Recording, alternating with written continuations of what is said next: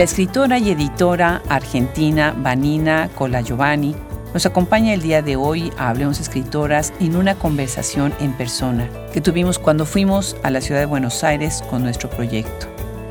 Ella es editora en la editorial Gog Magog, de quien vamos a platicar también, y tiene varios libros publicados, tanto de ficción como de no ficción. También platicaremos de su investigación de Juana Vignosi y de lo que ha sido estudiar con la gran escritora María Negroni en la maestría que ella dirige. Yo soy Adriana Pacheco y es un orgullo ser parte del equipo que está dedicado cada mes, cada semana, cada día a trabajar para hablar de la obra de escritoras contemporáneas y de todos los tiempos, de traductoras, de críticas, de editoras y de las editoriales que las publican. Acompáñenos cada semana en nuestra página web, en donde pueden también conocer la enciclopedia que tenemos, una de las más grandes hasta el momento del mundo, especializada en estas escritoras, y síganos también en nuestro newsletter.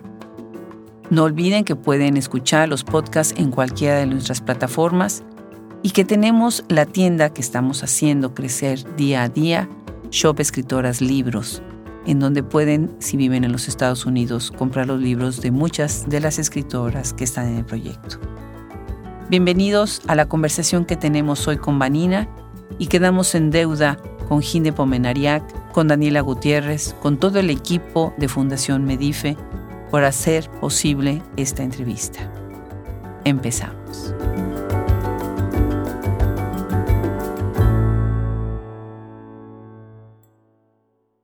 Pues aquí a media calle del Alvear Palace, un hotel que es emblemático en la ciudad de Buenos Aires, a un poquito menos de media calle, está Casa Fundación Medife que es el lugar en donde nos han hospedado maravillosamente Daniela Gutiérrez, Lorena, que es parte de su equipo también, y hemos estado acá desde la mañana muy temprano y ahora estamos recibiendo a una escritora que les va a encantar porque además es editora y además nos va a poder hablar de gestión cultural dentro de lo que es Argentina. Y bueno, le damos la bienvenida con muchísimo gusto a Vanina Cola Giovanni. Bienvenida, Vanina. Muchas gracias. A ver, primero, Vanina, nunca había escuchado el nombre Vanina. Es un diminutivo de Giovanna, ah. Giovannina, ah. Vanina. Mi nombre y mi apellido, los dos contienen Juan o Juana en italiano. Mi familia es de origen italiano y mi padre es italiano. Ah. Así que hay ahí como una raíz muy cercana. Italianos de Abruzzo, del sur de Roma. Me encanta, pero tú naciste en Buenos Aires. Sí, sí. Y Platícanos, vamos a empezar con una pregunta que me gusta mucho. ¿Cómo es tu Argentina? Bueno, justamente es una Argentina de inmigrantes, o sea, por un lado está este origen italiano del sur, ellos llegan acá en los años 40, 45, después de la guerra en realidad. Mi abuelo, en el pueblo donde nació mi papá, que se llama Baranelo, eh, él nació mi papá y dice la leyenda que dijo va a ser médico. Y entonces la partera le dijo, bueno, si querés que él sea médico tenés que irte de Italia porque en este momento acá era una situación muy, mucha carencia y posguerra, ¿no? Y entonces él vino, mi abuelo primero para acá y después al año vinieron mi abuela y mi papá. Y efectivamente él es cirujano, es médico cirujano, así que fue una profecía, no sabemos si él tomó ese deseo y porque él ama su profesión, ¿no? Pero bueno, ese es por un lado un origen y por el otro, mi madre nació en el campo, en Las Flores, un pueblo de la provincia de Buenos Aires, pero bien en el campo, bien dentro, digamos, de, una comunidad rural. Y para estudiar tuvo que irse al pueblo primero a los 12 años y a los 17 venir a la gran ciudad sola y bueno, por todo lo que eso implicaba. Así que como que yo siento que es una mujer que tiene mucho empuje, mucha, bueno, como que tomó decisiones importantes en su vida. Y ellos se conocen en un hospital porque ella estudia de instrumentadora ah. médica. Okay. Y entonces, bueno, así que mi origen no tiene nada que ver con la literatura, ¿no? Pero bueno, él es amante de la ópera y ella de la pintura, o sea, siempre estaba el arte como muy cerca, desde muy chica, recuerdo eso, y sí me compraban libros. Y yo desde muy, muy chiquita aprendí a escribir y ya tenía un diario y escribía poemas o algo así eh, desde muy pequeña y siempre leí mucho, todo lo que había Sí lo que hicieron que fue muy bueno es comprar una biblioteca a un amigo de mi, padre que, bueno, falleció, tenía una biblioteca, una discoteca enorme. Y eso para mí era como una búsqueda del tesoro. Yo iba ahí y encontraba, no sé, de todo, desde libros de filosofía hasta, bueno, obviamente literatura argentina, latinoamericana, traducciones. Entonces era algo como que no sabía bien qué encontrar, era muy grande. Y así fueron mis primeras lecturas de la mano de esa biblioteca. Qué maravilla, imagínate que los papás decidan comprar una biblioteca. O sea, cuando se escucha ahora, yo creo que se escucha muy poco, ¿no? Que se decida comprar una biblioteca y bueno, las bibliotecas de alguna manera, cuando fallece el dueño de la biblioteca, después se quedan como huérfanos, ¿no? Y esto eh, fue completa la biblioteca, incluso había libros que no estaban abiertos, ¿viste? que estaban con el plástico o discos también. O sea que él era un gran coleccionista que, armó la biblioteca y yo siento que al modo le debo un montón a su selección. Claro. Entonces, ¿cómo llegas tú a la literatura? ¿Cuál es tu entrada a la literatura? ¿En dónde estudias? Eh, bueno, desde el colegio, ya desde el inicio, desde chica, como te decía, escribía y leía muchísimo. Y después estudio en el Colegio Nacional de Buenos Aires, en la secundaria, el colegio secundario, que es un colegio ¿viste, que depende de la Universidad de Buenos Aires y es un muy buen colegio de los que quedan todavía así como que son buenos y que tienen como muy buena formación. Y eso también creo que fue parte de mi gusto por la lectura y lees un montón y los clásicos, no sé, desde El Quijote, bueno, también teníamos latín y griego, entonces bueno, como que ahí hay una especie de, de inicio con las lenguas que me interesó muchísimo. Y bueno, sí, esa es otra parte. Después, en mi formación universitaria, estudié comunicación y letras, no terminé letras, sí comunicación, letras la hice más para, porque me gustaban las materias, quería ir, o sea, literatura alemana, literatura del siglo XIX, teoría y análisis literario, bueno, como un poco leer cosas que quizás no hubieran llegado de otra manera a ellas. Y bueno, claro. para eso fue, fue muy bueno. Claro. ¿Y de repente decides que quieres abrir una editorial? En realidad no fue así. Fue, a mí las cosas me llegan como de forma azarosa y veo y digo, ah, esto era lo que yo quería y solo que no lo sabía. Suele pasar eso. Mi primer trabajo fue así, yo busqué un trabajo que, porque estaba buscando algo que tuviera que ver con la lectura y mi primer trabajo fue dar talleres de promoción de lectura en barrios y en escuelas y en comunidades. Es, es una fundación que se llama Fundación Leer, existe al día de hoy. Y bueno, y a partir de ahí empiezo como a orientarme hacia eso y en un momento tengo terminado mi primer libro de poemas y empiezo a buscar editorial. Y había una página, en ese momento se llamaba El Poema del Día, que traía como también convocatorias y eso. Y en una de esas convocatorias pedían leer originales, yo mandé mi libro, lo aceptaron. Y esa era Gobi ya la editorial que habían formado tres poetas amigos, de los cuales yo ahora soy muy, muy amiga. Y bueno, yo entré como autora en la editorial. Después me invitaron a participar como editora. Como te digo, medio por el costado entré, pero ahora lo que pasó es que varios de ellos viven en otros países, están con otras actividades y entonces la editorial ya hace varios años que la llevo adelante yo. Qué increíble, pero tienen además muchísimos títulos, o sea, ya es enorme, ¿no? Yo creo que Además tiene una buena mezcla de títulos escritos por escritoras, por escritores, ¿no? Sí, de eso qué bueno que lo notes porque es algo que me interesa especialmente al inicio. Digamos, si uno dejara la inercia, siempre edita varones. O sea, llegan mucho más rápido sí. libros de escritores hombres, que pueden ser buenísimos, pero como que a las mujeres hay que buscarlas más. Eso me pasaba al inicio. Qué interesante. Y ya no te pasa. Ya no me pasa. Ahora ya tengo el ojo un poco más digamos, activado con esa búsqueda, pero mm, sí en un momento me di cuenta que había una desproporción y traté de empezar a como subsanarla y bueno, creo que hoy estamos bastante parejos. Qué bien, qué bien. Porque además, bueno, pasa una cosa, que a veces tú buscas a las escritoras, pero a veces las escritoras se acercan a través de otros y después hoy es el premio de quien ganó el último premio y curiosamente es un libro que tú habías publicado y ese libro ya tomó vida, ya se fue y entonces a veces ustedes las editoriales independientes son la semilla en donde después estas escritoras, estos escritores salen a una escena mayor, ¿no? Me parece muy interesante. Cuando gana Samantha Schweblin el National Book Award, y se paran en el micrófono ella y Megan McDowell para agradecer, ella le agradece a Páginas de Espuma. que es Juan Casamayor, el que primero publica este libro, que ahora traducido al inglés se convierte en una cosa espectacular dentro de Estados Unidos. Casas Vacías, es, es, un libro hermoso. Sí, Páginas de Espuma es una muy linda editorial, que también creo que tiene algo, una identidad muy fuerte con la forma cuento, que no es tan frecuente, que suele ser, viste, como ese lugar común, no, la novela vende, el cuento no. Y para mí, bueno, o la poesía menos, imagínate que yo tengo una editorial que tiene como mucha poesía. Y en realidad son como formas fijas que ya quedaron un poco antiguas, me parece, porque de hecho nosotros tenemos un libro de Sharon Olds, que es un libro que ha vendido mucho más que otros de narrativa y que es una poeta que trasciende un poco saltó el cerco de la poesía, digo yo, porque es como que ya la lee gente que quizás no está habituada a leer poesía nada más. Claro.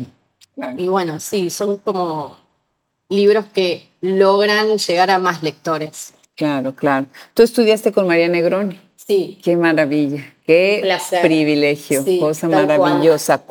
Cuéntanos de esta experiencia y cuéntanos de lo que se crea dentro, lo que sucede dentro de la Universidad 3 de Febrero, ¿no? Es medio único. Bueno, hace poco cumplió 10 años la maestría y hubo una fiesta y ahí me di cuenta la cantidad de escritores que pasaron por ahí y escritoras y también del cuerpo docente impresionante que tienen, porque bueno, son muchísimos autores y autoras de primer nivel.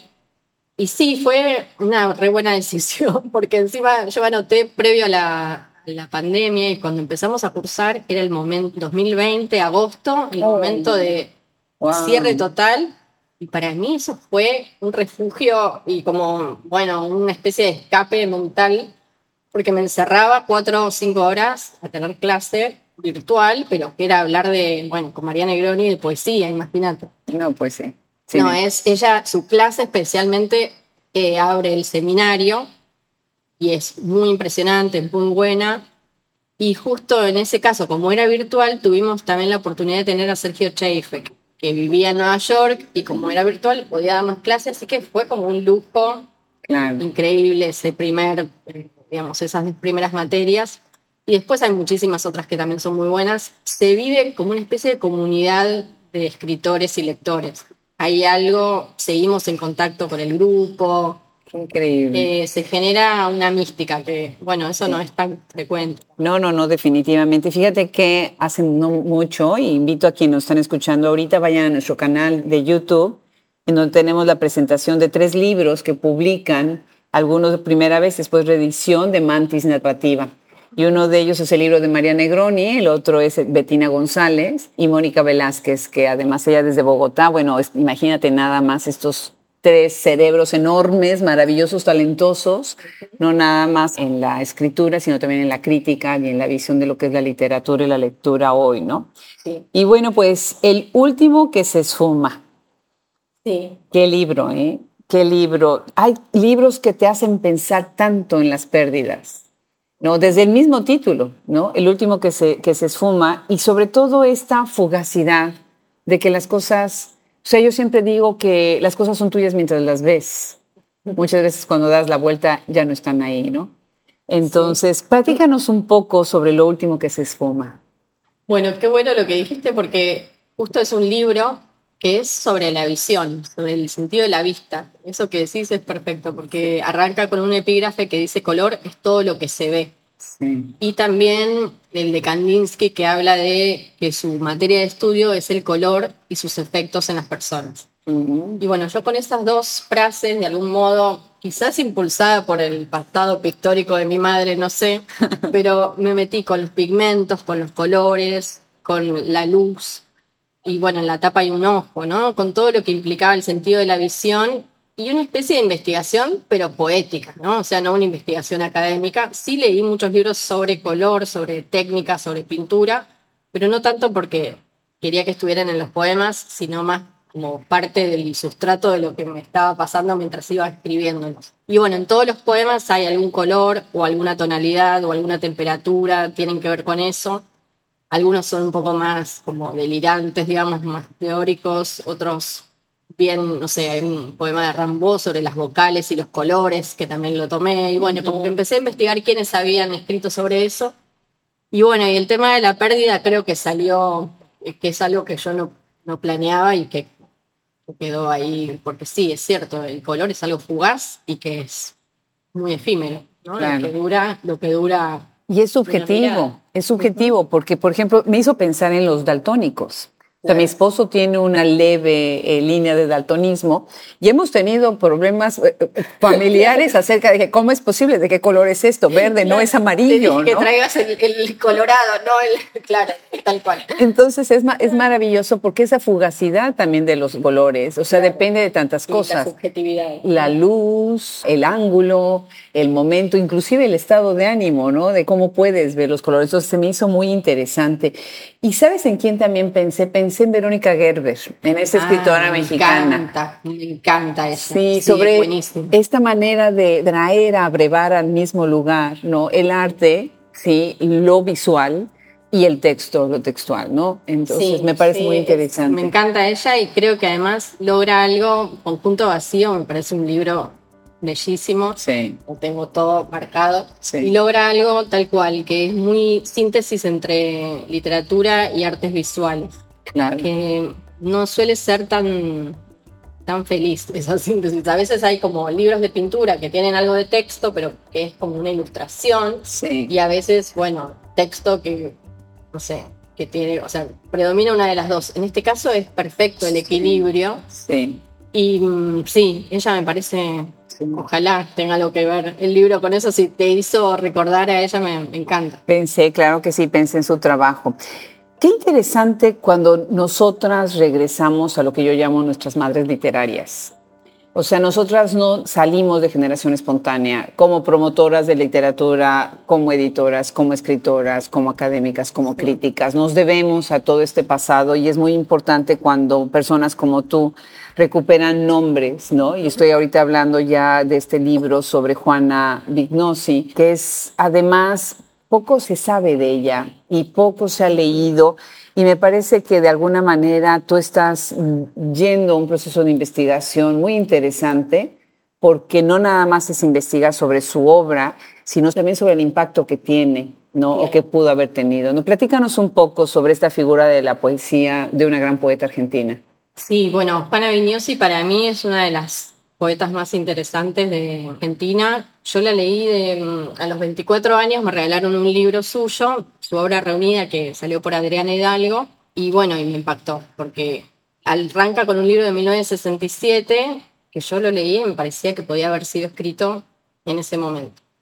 No tenía esa distancia que me suele mm, generar un libro de los años 60, que viste el tema de la política, de la postura política, a veces logra algo como un poco que queda muy en el pasado, digamos, que queda un poco de otra época. En este caso, para nada, parecía como que me estaba hablando directamente. Bueno, me, gustó mucho y conseguí el teléfono de ella, el teléfono en ese momento, porque no había mail ni nada, ni celulares, era el año 2000, 2001, a través de la editorial y yo iba a viajar para un viaje de mochilera, así, 24 años, imagínate, conocer Europa y mm, la llamé en un teléfono público, ella vivía en Barcelona, vivió allá durante 30 años, eh, desde 1974 vivía, o sea, ya hacía bastante, eso era el año 2001, y me dijo, bueno, ¿hasta cuándo te quedas? Hasta tal día, como muy pragmática, bueno, te cito mañana a las 3 o a la 1 en tal café. Y bueno, y así la conocí. Tuvimos tres horas hablando, fue como para mí fascinante, además de que era una gran poeta, tenía una personalidad muy singular, muy divertida, muy malvada por momentos, o sea, hacía comentarios que te sorprendían y ya desde el inicio entraba como en una confianza muy rápida. Wow. Y bueno, fue una de esas grandes maestras, no tanto porque nunca me dio taller ni nada, pero sí en la conversación. Tenía una inteligencia absolutamente social y de la conversación. Era muy rápida, muy divertida, eh, y bueno, a partir de ahí, cada vez que venía a Argentina, que era una o dos veces por año, la veía. Y así que tuve un vínculo bastante largo con sus idas y vueltas, ¿no? Con sus momentos de mayor distancia, menor, pero que nunca se cortó y hasta que ella murió en 2015. Y como que el libro lo empecé hace, o sea, hace dos, tres años a escribir, pero yo tenía guardado todos sus mails, todas sus cartas, las postales, las cosas que me había dado, me había regalado y tenía todo guardado. Y ahí dije, yo no soy de tan prolija, o sea que pensé que de algún modo lo venía ya escribiendo, tenía las entrevistas, yo la entrevisté dos veces y lo tengo grabado, entrevistas largas. Entonces, bueno, como que pensé que ese material de algún modo me estaba esperando. Después, el momento de la escritura, de decir, voy a hacer esto, fue hace dos, tres años, en un retiro que hice así, me fui al Delta sola a escribir y empecé a escribir algo que pensé que era un cuento y no, y era el primer encuentro con ella. Y después, haciendo la maestría, dije, bueno, quizás sería bueno hacer un perfil, porque hay algunas materias en donde se trabaja sobre ese género, el perfil o retrato. Y empecé a escribir sobre ella, pero la verdad que de eso quedó muy poco en el libro final. O sea, volví a empezarlo a escribir varias veces hasta que encontré el tono. Y una vez que lo encontré, la escritura fue muy... ¿Cuál era la dificultad de encontrar el tono? Y no quería que fuera solemne, ni que fuera así como una cosa laudatoria o como muy de bronce. Tampoco quería que tuviera una cosa muy periodística y muy alejada. Quería que tuviera como por momentos una cercanía y por momentos, bueno, de dar datos, ¿no? De crónica. Y eso me costó un poco hasta que lo encontré y dije, bueno, tiene que alternarse. Un capítulo más de escenas y de verla ella en su casa y escribiendo y otro capítulo más de, bueno, contar los años 60 y así. Y esa alternancia dije, ah, bueno, por acá va. Y una vez que entendí eso ya fue un placer hacerlo. Bueno, obviamente es un esfuerzo, entrevisté a un montón de gente, fui a su archivo varias veces, que me lo abrió muy generosamente la Loaceas, que es Mercedes Halfon, que está en su casa, todos seis cajas con todos sus papeles, sus pasaportes, su escritura manuscrita. O sea, fue como cada cosa que yo encontraba y que confirmaba algo, era ¡ah! una emoción. y además también sentir que estaba un poco soñada con ella por esos momentos, esto, sentir que estaba ahí. Eh, fue una experiencia muy fuerte y linda y, y bueno, cuando terminó también sentí como un gran vacío en un momento porque me levantaba y no podía ir a ver a Juana, digamos, como que había algo ahí sí, fuerte. Pero sí, fue, fue interesante y recomiendo que todos alguna vez escriban sobre alguien, así se obsesionen con un personaje. Sí. Es, es algo lindo. Estoy de acuerdo, porque además establece una relación tan íntima, ¿no? Sí. Y de repente empiezas a descubrir cosas que nadie ha dicho antes y que revelan un personaje completamente distinto del que a veces se ponen. Ahorita estábamos especialmente platicando de Victoria Ocampo y todo el cambio de cómo la gente la ha visto, ¿no? María Rosa Lojo, que es su gran especialista, pues completamente distinto, ¿no? Por ejemplo, Alejandra Pizarni, que de verdad es, es fascinante, son personajes que no podemos dejar perdidos, ¿no? Olvidados de ninguna manera. Juana y Alejandra fueron amigas, eran contemporáneas. No me digas. Y ella decía, Juana hablaba de Alejandra y decía que Alejandra era muy divertida y que se reían mucho juntas que después como que quedó una versión de Alejandra más sufriente, ¿viste? En, por lo menos es lo que llega un poco ahora. Y ella decía que le iba a buscar a Alejandra, que quizás estaba, que no tenía mucho sentido de la vida práctica, entonces estaba encerrada con las persianas bajas, no sé qué.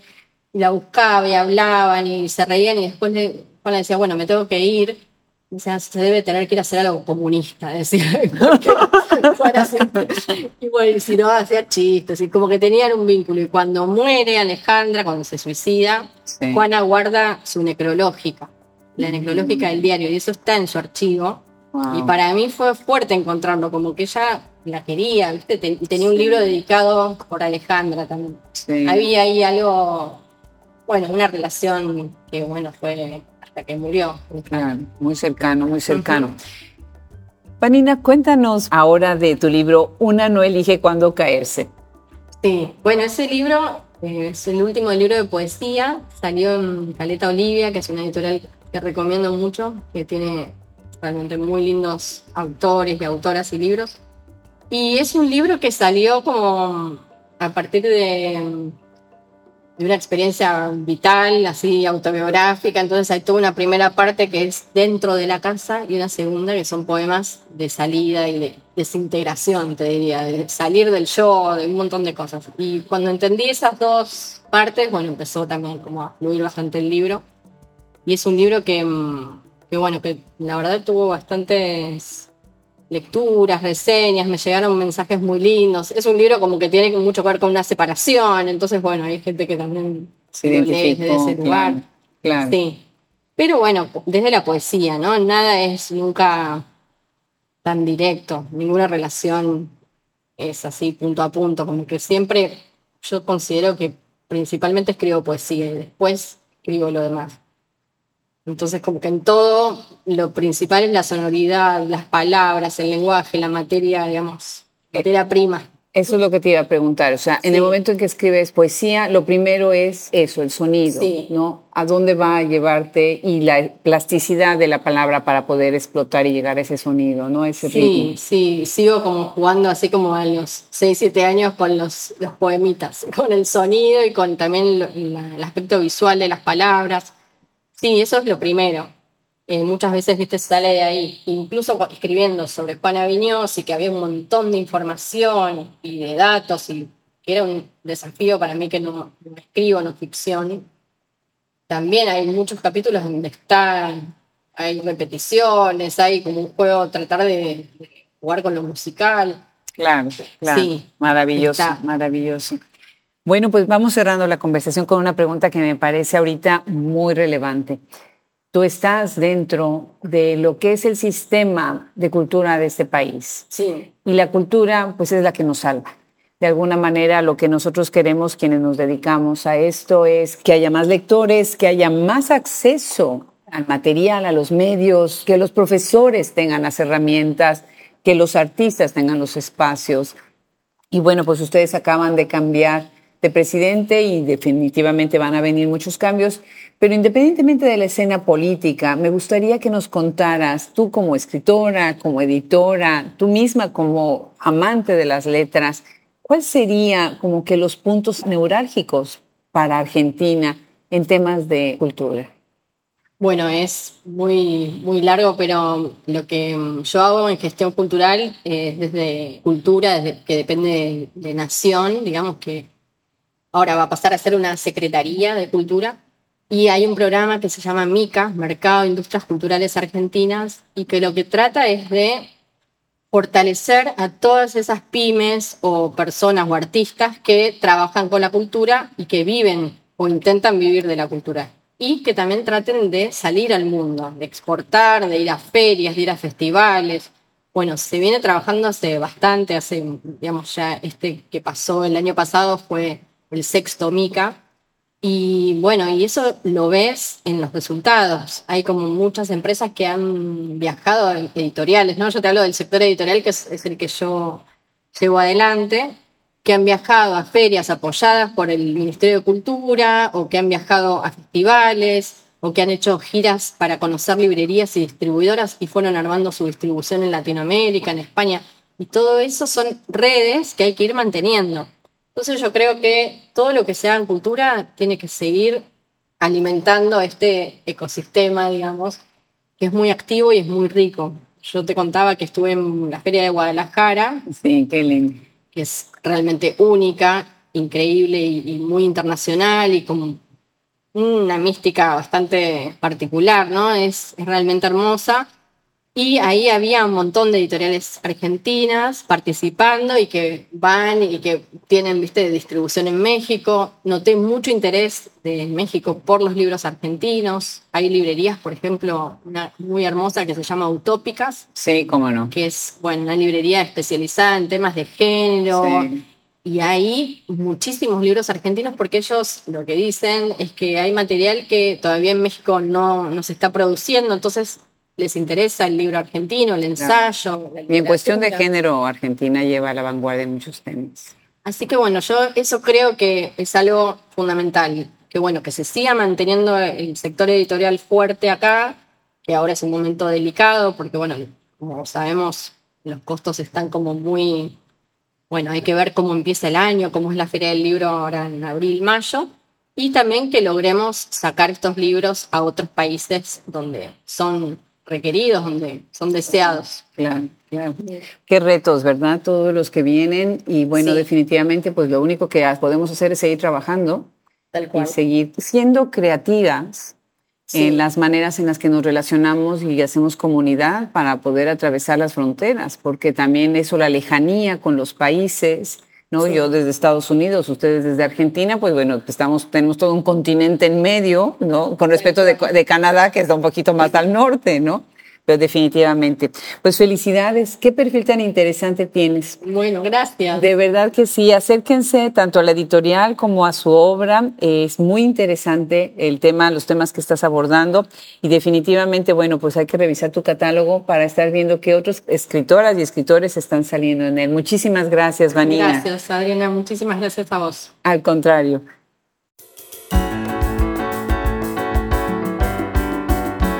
Fundamental el trabajo como gestora cultural y editora que está haciendo Vanina Colagiovanni.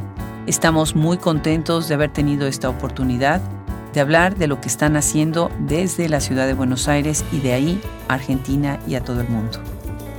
Le doy las gracias a todo nuestro equipo de Hablemos Escritoras, Ingeniería de Audio, Fernando Macías Jiménez, edición de podcast Cristian Josefi, Andrea Macías y Brenda Ortiz en Administración y Social Media, y a nuestras colaboradoras Liliana Valenzuela, Juliana Zambrano, Francesca Denstedt, Anjane Delgado, Gabriela Polit, Gisela Jefes, Gisela Cosac, Isabel Ibáñez de la Calle, Lorena Amaro, Marta Batis, Mónica Velázquez, Rosemary Salum y Dunia Gras.